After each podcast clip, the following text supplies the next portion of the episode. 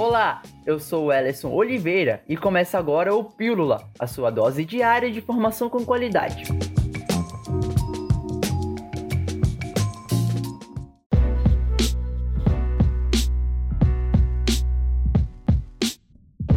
O Amazonas recebeu 20 respiradores de alta potência doados pelo Ministério da Saúde. Esses equipamentos foram instalados no Hospital Delfim Nazis e permitirá a ampliação dos números de leitos aos pacientes. Outros 10 respiradores serão enviados para o serviço de pronto atendimento, os SPAs, e para as unidades de pronto atendimento, as UPAs.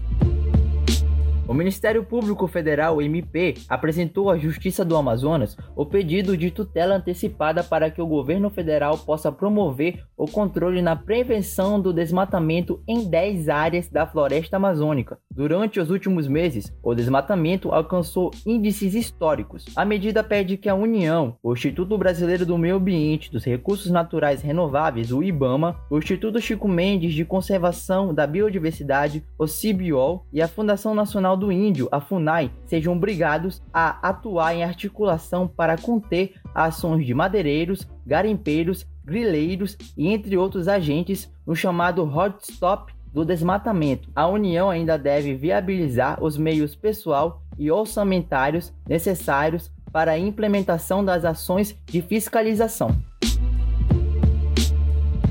Agora vamos falar de viagem solidária. A Fundação Hospitalar de Hematologia e Hematoterapia do Amazonas, o Hemoan, fechou parceria com a empresa Uber para reforçar o estoque de sangue em Manaus. O aplicativo de transporte vai oferecer desconto de 30 reais em duas viagens que tenham como ponto de partida ou de origem a sede da Fundação Hemoan, localizada na Avenida Constantino Neri. A campanha vai estar disponível até terça-feira. Vale lembrar que para fazer doação de sangue é preciso estar saudável, bem alimentado, ter dormido bem na noite anterior à doação, passar acima de 50 quilos, ter entre idade de 16 a 69 anos de idade e apresentar um documento oficial com foto. Os candidatos que possuem a idade entre 16 e 17 anos deverão estar acompanhados do pai ou da mãe ou do responsável legal. Para doar pela primeira vez, é necessário ter acima de 60 anos.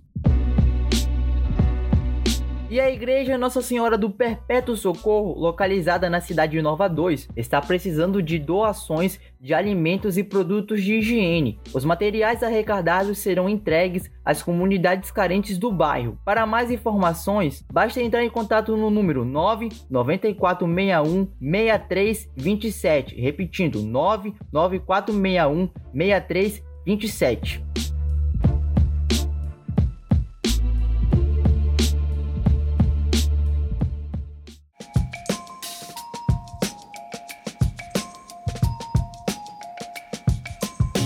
Hoje eu fico por aqui, mas amanhã voltaremos com mais informação para você. Até lá!